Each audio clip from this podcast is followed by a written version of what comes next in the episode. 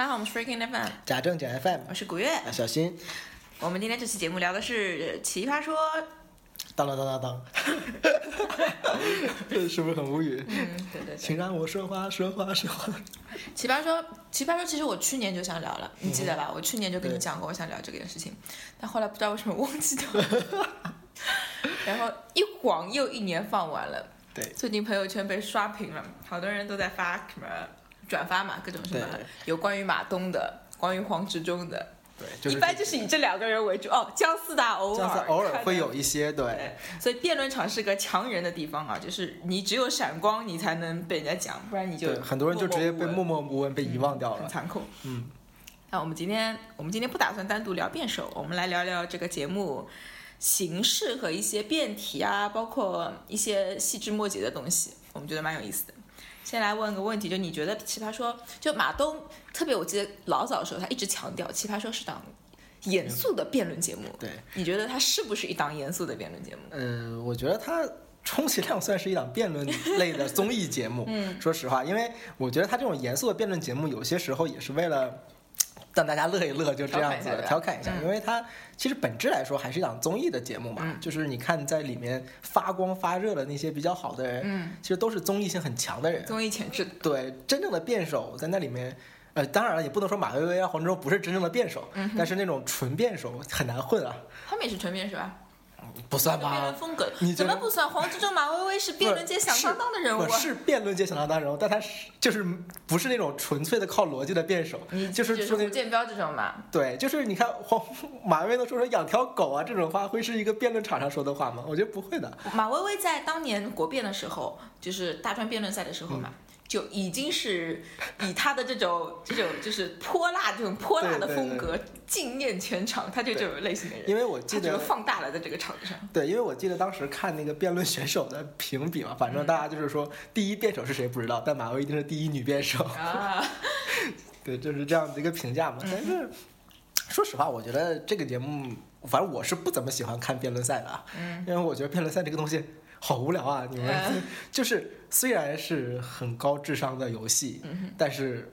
就这种游戏会让你觉得没什么意思，嗯就有种大家都在秀智商的感觉。嗯 像我这种智商低的人，就感觉深深的挫败感，嗯觉得自己特别 low，、嗯所以就不看了。啊对，而且还觉得很无聊。但是你竟然看《奇葩说》了，这个没有说竟然啊，明它不是一档严肃的辩论对的。对的，对的，而且我完全不需要。其实奇葩说，你想带脑子可以带脑子看，不想带脑子可以不带脑子看啊，不带脑子看也挺开心的。嗯，就在下面啪啪啪按钮的那帮人都不带什么脑子，我觉得。这个问题，待会儿再说啊。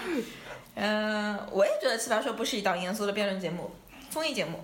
嗯，为什么呢？就是，呃，我觉得辩论，辩论，辩论它好玩，可能在于一种智力上的博弈。对。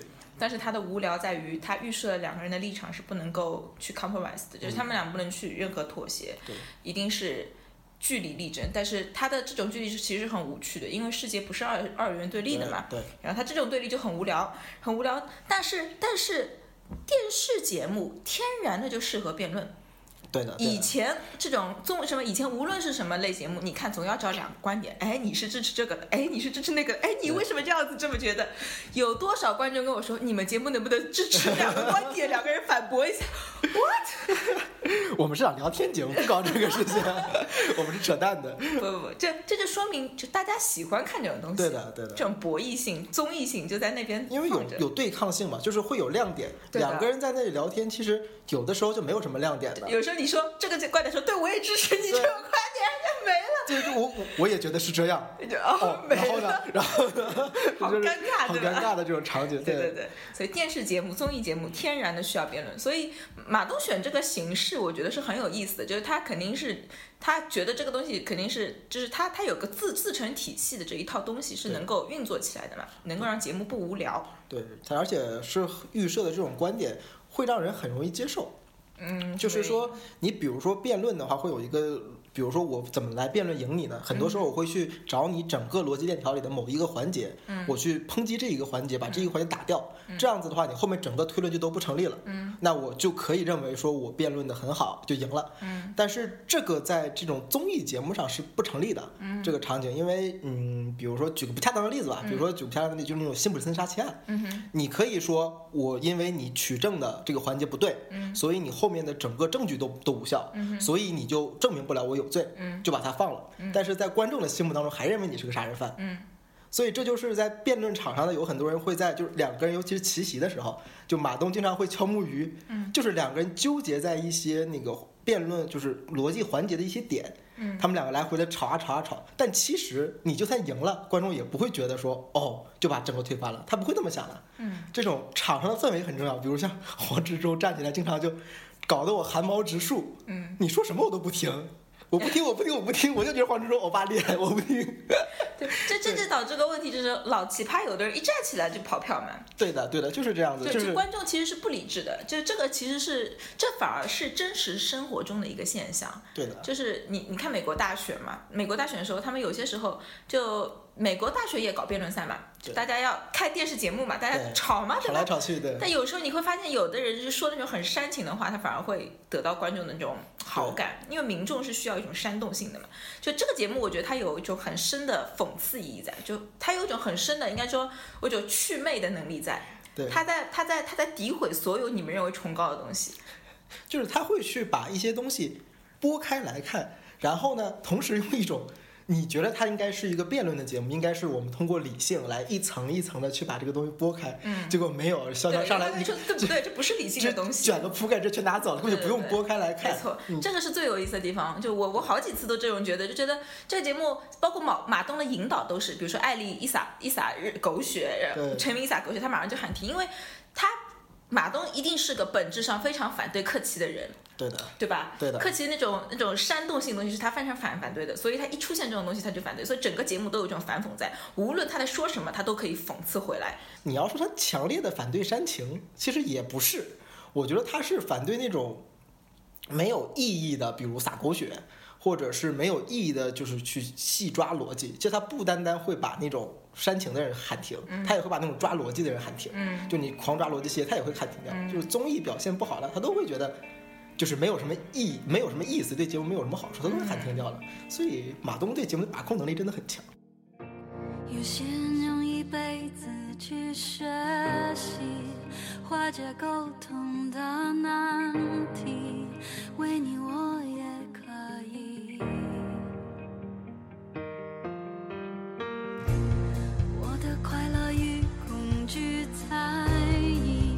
想都翻译成言语，带你进我心里。我们就像隔着一层玻璃，看得见却触不及。虽然我离你几毫米，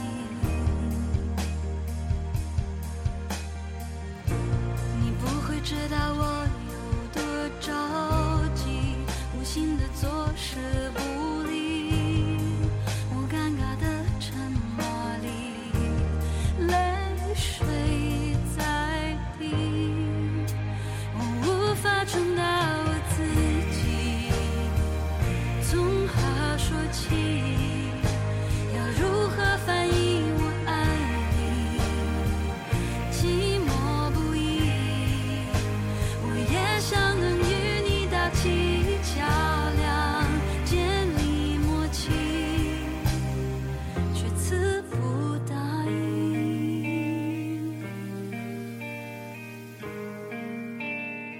第三季的选题啊非常反对，非常反感，就是就显得很多题目选的很无趣，什么什么什么什么伴侣打容貌分对吧？九十八分二，92什么鬼？真是听不下去。我这季节目是我其实第二季我全看了，嗯哪怕金星出来嘛，但是我觉得还可以，我第二季都看下来了。第三季我很多没有看，如果不是黄志忠上场，我就不看了。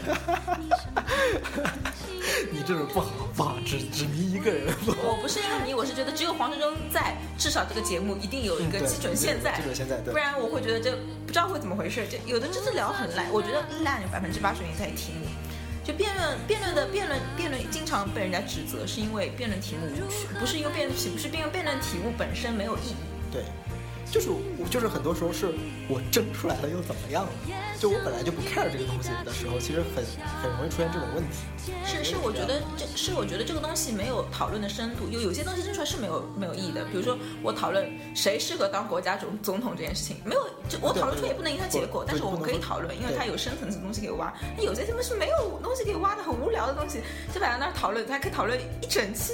哦，没有，其实我我是每一期都看过的，我我每从头到尾都看过，包括最后的花絮我都看过。然后，嗯，整个这期的题目的确是你，当然了，你也得说人家搞了三季了嘛，而且其实时间也不长。嗯，因为我记得我第一次来做这个假正经 FM 的时候，就聊了奇葩说，那个时候应该是第一第一季的时候，对，有点有的第二季，第二季，我们我们做节目才做一年，好吧？你是不是我们我们忠实的观众？并不是，谢谢。我我也就是随便听一听，也没有每期都挺好。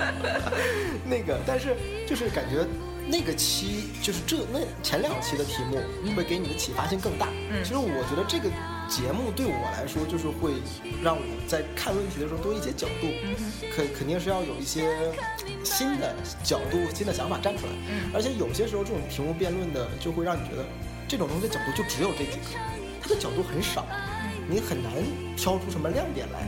就这种题目，其实就让我觉得很很很无奈。其实这也是我为什么不喜欢金星的原因，就是因为 金星虽然说话是很厉害，但你永远在他那里，我就觉得听不到什么新的角度。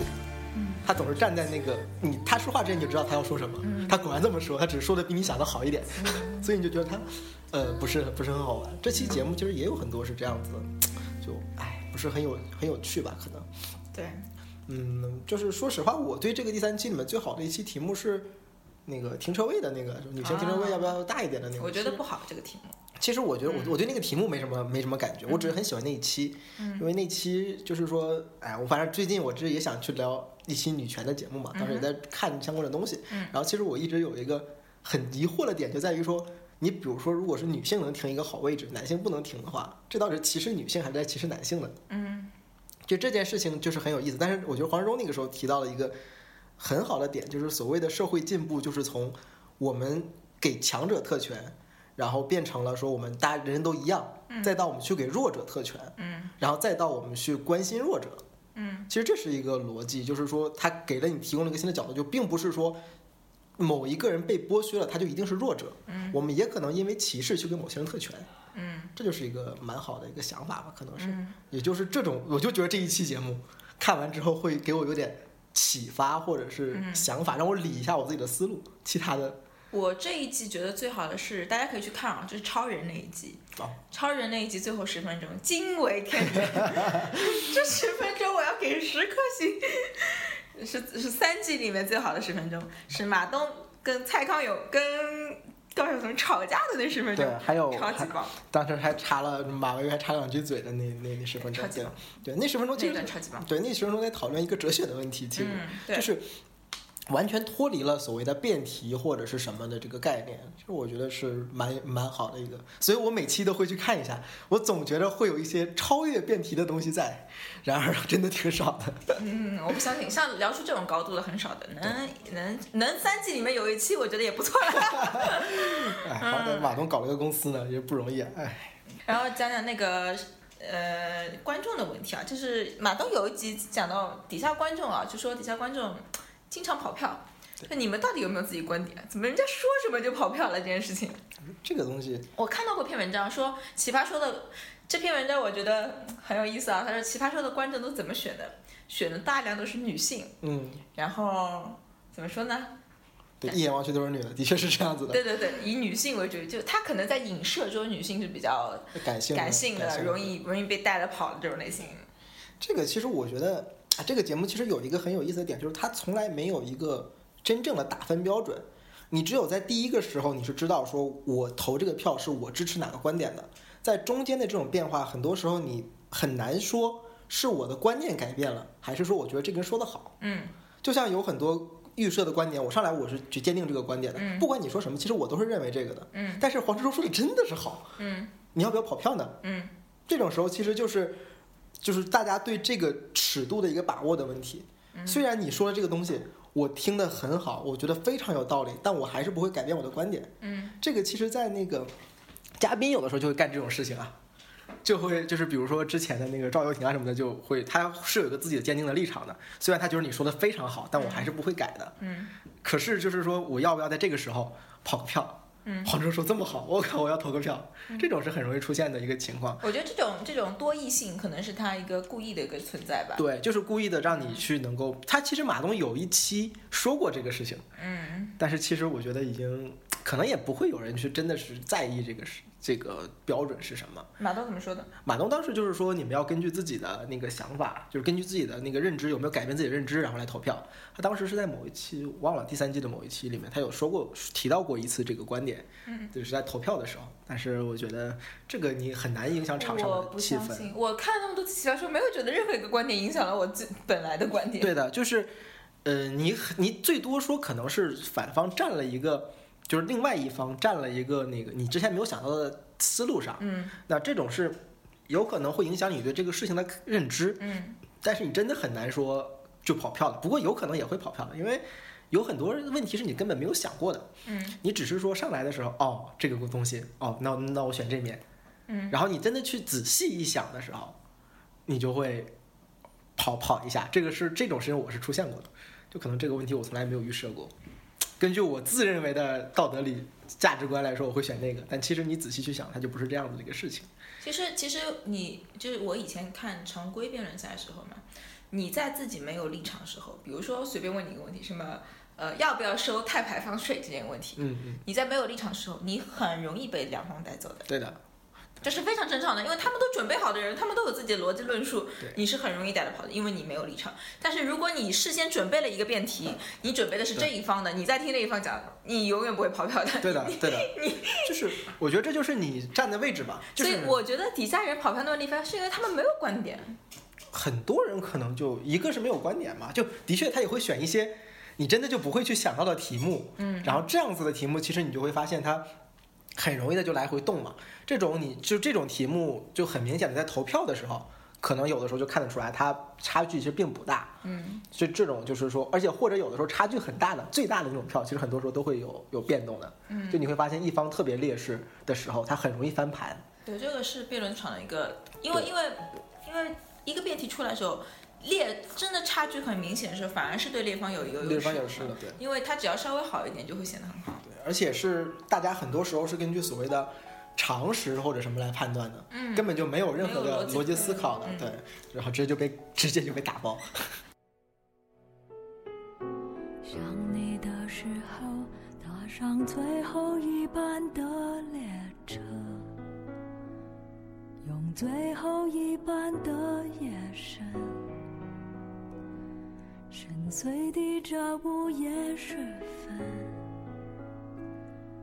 满心的想念，慢慢了解，在心里空缺的位置。就是你投射的影子，换了谁谁也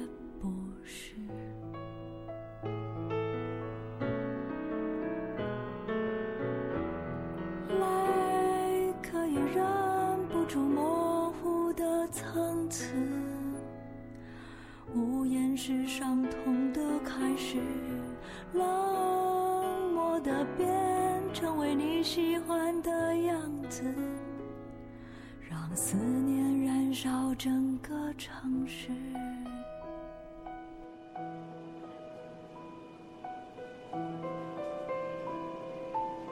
讲讲那个煽情的问题，就是今今年有有道题目，哦哟，这个场子哭的那个丧礼一样的。哦那道题目就在讨论丧礼了，谢谢。对对对对对 那个题目叫什么来着？死亡就是死，要不要不要那个啊？啊让让安乐死吧。对对对，类似于安乐死。你你要不要鼓励他继续坚持？对对对，哦哟，这个我这我我其实其实讨论这个问题，我觉得讨论没有问题啊。我不知道为什么要哭成这个样子，我不知道为什么要这样子。可能你还年轻，没有接受过这种生离死别。不过这种我觉得这我觉得这种样子的辩题是有违整个节目的风格的。对，说实话，有违的。像之之之前蔡康永最后洒泪那个是个是个意外，我觉得是个最后一个爆发点，那也就算。像整场这么洒下来，我觉得看得很目瞪口呆的，觉得很莫名的不。是，是因为这个题目本身就把这个场子直接压抑下来了，你很难就是嬉笑怒骂的去面对死亡这件事情。说实话，在国，尤其中国这个文化氛围里面，你很难说笑着去谈你某一个亲人要死了的时候你怎么做这件事情，这个东西是很难很难的。所以这道题目扔出来，你就知道这个场子会是非常安静、非常崩溃的这种状态。那就是像蔡康永这道题目，其实很多时候还是可以的，因为你毕竟不会感同身受。他那种委屈，他这种东西，他最后爆发了，其实很正常。但是这种亲人去世啊、要去世啊之类的这种事情，其实稍微阅历多一点的人可能都会感受到，然后稍微阅历少一点的人，从小就会被教育，说你总不能去你亲人要死了，你在这嘻嘻哈哈的在这里搞什么乱七八糟的东西，所以很少有。其实他最后那期节目最后也有提到过这个问题，就中国人从来就不是我的观点是啊，我的观点是，我的观点是你你成亲情是可以理解的，嗯，但是不应该这样子去怎么说去宣泄你的这种感情，在一个辩论节目上。如果你自己的地位是辩，如果你是什么什么真情节目，那那你撒好了，这是正常的。我要看的就是你撒眼泪，我要看的是辩论节目，我不要看你撒眼泪。在这样子宣泄情绪，我觉得是不合适的。我觉得，我觉得这道题目出题目的人是没有做好这件事情。无论什么样，就他题目如果换成问法，会不会更好一点？这个题目在我这个题目，这个就关于安乐死这个问题题目不是第一次讨论，对很多了。这个是个非常普遍的问题吧，没有必要讨论成这副样子。很早以前就有好多书在讨论安乐死这个问题了。是，我觉得，所以我觉得非常不合适这个题目出的。不过这个我觉得他这个题目可能是希望去能够用另外一种态度来探索这个死亡这件事情。而且实话实说，就是你这样全程撒下来是不好的，就对节目效果也是不好的，对节目效果是不好的，对场上选手的发挥也是不好。什么都是不好的，然后其实你就那期节目看完了，除了有种失控的感觉。对，除了感觉洒了一堆积雪，洒了一堆眼泪，大家都哭的不行，然后很悲伤以外，好像反正对我来说，我也没有接受到什么其他的信息。然后也很多时候，就你没有办法就真正的去反驳对面的观点，因为对面在哭，你怎么办呢？你又不能打开这逻辑漏洞。对，其实这也是我不喜欢很多选手上来就讲自己故事啊，然后哭的不行的那种。你说的是啊啊，那个我对素子子，苏子子，对、嗯他其实经常会有这种情况，嗯你以至于你其实没有办法去跟他好好交流。你觉得那那边都已经哭成那样了，我还去打你的逻辑漏洞，这个有意义吗？嗯，对吧？这个是他。这个苏子子这个问题呢，我觉得是他没有找对场合，就是有的人他就是每个人。奇葩说这个场合不是适合每一个人的，对对的，肯定的，不是的。然后苏子子这个人，像我王彦云这种人，不适合奇葩说这个舞台，因为他的他的所有的源泉啊，他他的所有源泉在于他自己经历。你你在不停的跟人讲经历时，人家会厌烦的。但是如果你换个场合，他在《奇锵锵少年行》时候，我就很喜欢听啊，他讲的很好啊。不，我觉得一个是说他的这种，他的宣泄，他那种讲自己的经历的时候，太多重复性的东西，可能是，就是你能够，就还是我刚才说那句话，他站起来的时候，你就我觉得是语境。的问题，语境的问题。为什么？因为奇葩说他他之所以说它叫辩论节目，因为它直接，它不允许你去铺垫一些东西。不，但是宣宣泄持续，范甜甜不也算是吗？范甜甜不是，也范甜甜宣泄范甜甜宣泄是范甜甜的宣泄是有选择性的。怎么说？她的宣泄是她摸准了你要听什么东西，她宣泄给你听。她的东西是非常直截了当的。对啊，我觉得第一季的范甜甜其实就是这样子的，但是她的宣泄的方式有更多种，她并不是那种单一的方式，她会根据不同的题目，然后根据不同的情况去选择某一种，比如说压抑天性的时候，他会去咆哮啊，他会去说自己的感情经历啊。对，我觉得范甜甜的东西是简单的，但是对王彦云有的东西是很复杂的。他包括他上次讲一个说说人的人说人，他说我好朋友什么，要不然说我是个坏的坏人。其实他讲这句话时候我很震惊，我觉得他这句话讲很讲的很有意思的，因为这句话很有东西可以挖，但是在那个场合他是没有办法挖的。没有，他是用一种非常单一的方法去表达自己很复杂的情绪，这种就很尴尬。像其实范甜甜就是在用一些比较多的很简单的比较多的方法来表达自己很简单的情绪，你很容易 get 到那个点。对。他在咆哮什么，他在喊什么，你就知道。辩论是最要求简单的，我只能持一个观点，我不能复杂。他要求的你就是不能复杂对。，但是很多时候真的是太复杂了，所，以所以我觉得王彦云，王彦云这个人其实蛮有意思的。我听他讲锵锵时候，把我都讲哭了，你知道吗？我第一次觉得一个人能够把把我那么深层次的感情那么清楚的讲出来，我觉得讲的实在太好了。就是这个人他，我觉得他有非常非常丰富的一些内在的感情，很复杂。只有这种复杂性是非常迷人的，但是一一到一把它简化了就没有意思了。你在一个辩论的场上想去把这个东西表达出来，真的就很困难。而且说实话，真的不是谁想撒撒撒撒鸡，谁想哭都能哭得出来，谁想表达全都表现得好的。嗯，说实话，我这期很喜欢姜思达，但是我觉得姜思达有一个很大的败笔，就是在他他那个时候聊要不要跟 AI 谈恋爱的时候，他把自己的那个感情经历说出来了。嗯其实那一场他表现的很好，但他在最后说这一段的时候有点崩了，他的逻辑整个失控失控就整个失控掉了。所以就是说，很多时候这种表达情绪还能够 hold 得住的，也是一种天才。就是我虽然在表达我的情绪，但我依然站在我的立场上，然后我依然能影响到别人，我依然能够简单的就用一各种各样的方式表达表达我最简单的情绪表达出来。那其实不是人做的。事情，你看辩手都不是人啊，辩手讲的东西他都是完全抽离出来的，他讲的是概念，他讲的是用事例，啊他不是体验，不是一不是那。不一样了，就是辩手是用一种理性的方式去讲理性的思维，嗯，而这种综艺场上就有很多人，他是用一种非常感性的方式，嗯去表达一些感性的思维，但他其实背后是隐藏着很多理性的东西在的。就像所谓的什么千，就是什么什么千金一的一丑难求嘛，嗯就是很有道理的。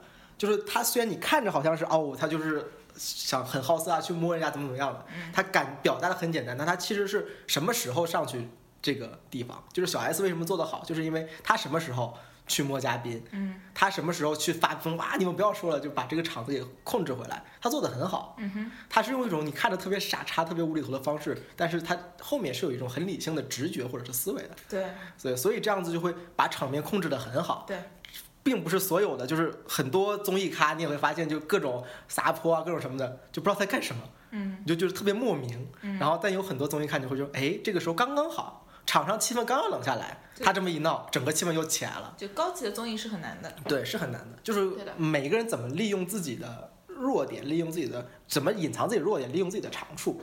我觉得真的好的那些选手都是这样子的，嗯他很善于利用自己的那个长处是什么。嗯，我觉得那个黄志忠评价颜如晶的一句话特别的有意思，说颜如晶最厉害的点是什么？是他让你觉得他很傻，嗯但他其实是个很聪明的人。嗯他让你所有人都觉得他很傻，嗯这点是做不到的。像黄仁忠这种人站起来就知道他特别聪明，嗯，这眼睛一一瞪，西装一拉，来，我就知道要要投票了，我就一直往鼓掌投票了。这就是他掩藏不住自己的那种聪明和锋芒。人颜如晶就做得很好。这是嗯辩手的风格问题，我个人觉得是。嗯，一个是风格吧，再一个就是怎么去利用自己的，就是说你去强化自己的强的点。嗯其实这点像有很多人就是所谓的学习嘛，嗯就是向别人学习的时候，你怎么能又把别人的长处学过来，又不把自己原来的那种最好的点给隐藏掉？嗯哼，这个是蛮蛮厉害的。其实我觉得所有喜欢姜思达就是这个原因，显著的成长，但他没有把自己原来那种就是很傲娇啊、很撒娇的那种气质给隐藏掉。嗯哼，就他还是跟第一季的那个时候一样啊，出个柜，好了，我要回家睡觉了，还是那个状态。但是他的逻辑性成长的非常的强，他对场面的控制能力变得非常的好。嗯我觉得姜思达是这季少有的几个能在黄志忠说完话以后还把场上的气氛给扳回来的人。嗯基本上大部分的辩手，黄志忠说完话就场上气氛就已经下去了，嗯你再讲道理也没有用的。嗯他是其实能够三就是几次，就是我之前说那个 AI 那个那期节目，他真的做的很好。黄志忠说完了，我都已经汗毛都起来了，我就已经觉得这个就不需要再说话了这个场上，但他通过自己撒娇啊、卖萌啊什么，搞了几句话，整个场上气氛又活跃起来了，嗯，这点是很厉害的。嗯。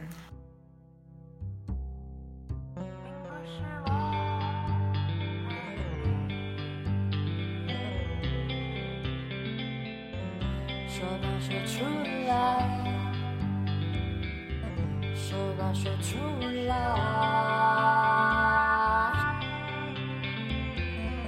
说吧，说出来，说吧，说出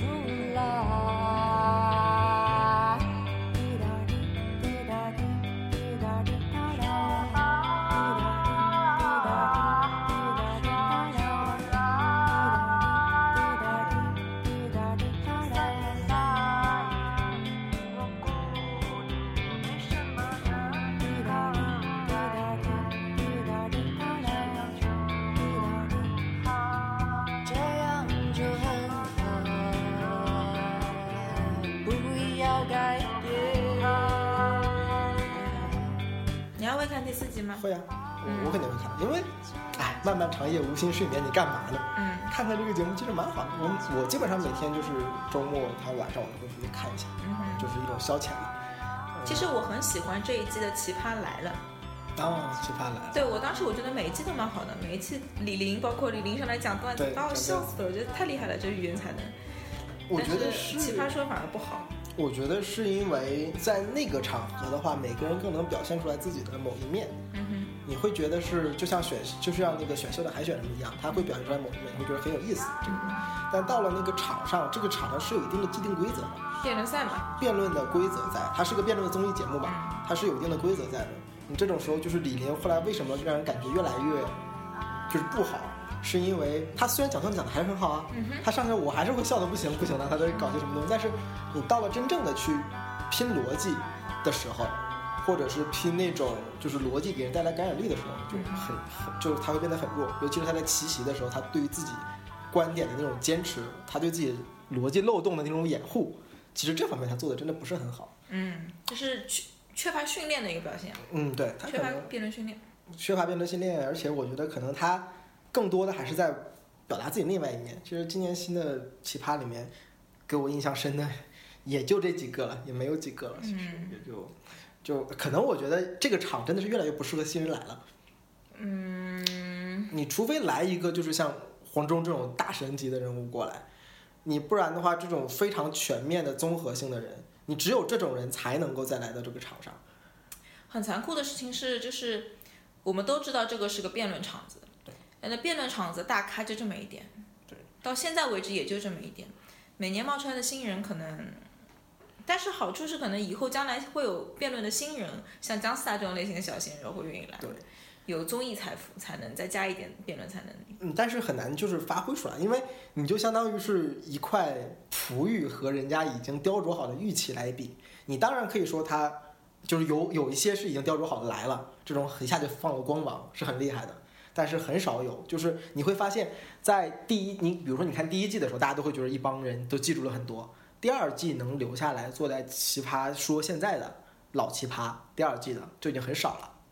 你甚至在想第三季的这些奇葩，如果下一季还是用这种新的和老的合在一起的方式，能有几个？我甚至觉得已经没有几个了。我觉得能留下来的，其实可能也就两三个人吧。嗯，就这两三个人可能留下来，其他的都不可能了。你第一季的话，大概留了六七个人吧。嗯，第一季的整个老奇葩留在这里。还是这句话，就辩论是很残酷的嘛。就辩论场是永远只就像看球一样，除非你买了彩票，或者是你你国家队，不然你永远都支持强者那个队。辩论场就这么回事。而且尤其是你这跟一帮聪明人玩儿，你在你在前进，聪明前进的比你还快。嗯 这个真是一件蛮残酷的事情。所以我在想，他们第三、第四季的赛制会不会改一改？这样子，你如果不敢，像第二他只要不脱离辩论的这个样式，就很难很难再让，除非也是辩论界的那种老老前辈啊，怎么再来这种对。就这种大咖来的时候，你还是感觉抢昌剑，哎呦，那我真是想多了。好好好，我们这期就聊到这里，拜拜，拜拜。欢迎大家搜索我们的微博加正经 FM，或者关注我们的微信公众号 Freaking FM 来与我们交流。F R E A K I N F M。我们节目目前支持以下平台的搜索及订阅，包括荔枝 FM、喜马拉雅、企鹅 FM 以及苹果手机自带的播客软件 Podcast。谢谢大家的关注。孩童只盼望欢乐，大人只知道期望，为何都不懂得努力体恤对方？大门外有蟋蟀，回响却如同幻觉。Shall we talk? Shall we talk? 就当重新手拖手去上学堂。陪我讲，陪我讲出我们最後何以生疏？誰怕講？誰會可比得過孤獨探過？難得可以同坐，何以要忌讳赤裸？如果心聲真有疗效，誰怕暴露更多？你別怕我。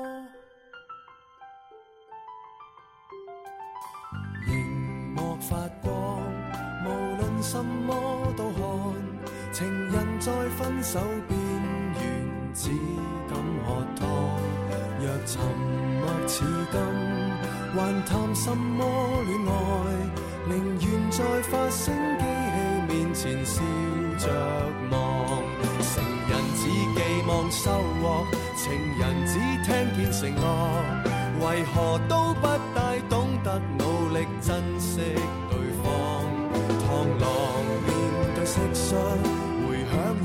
同幻觉。Shall we talk? Shall we talk? 就算牙关开始打震，别说谎。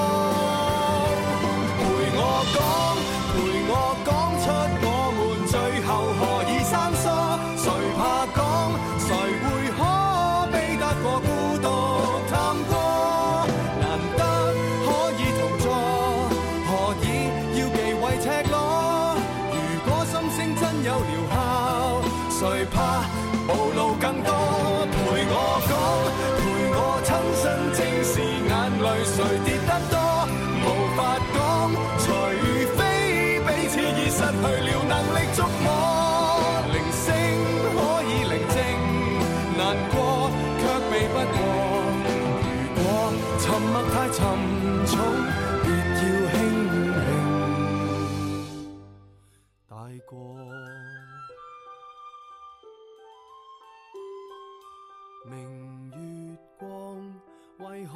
朝地堂？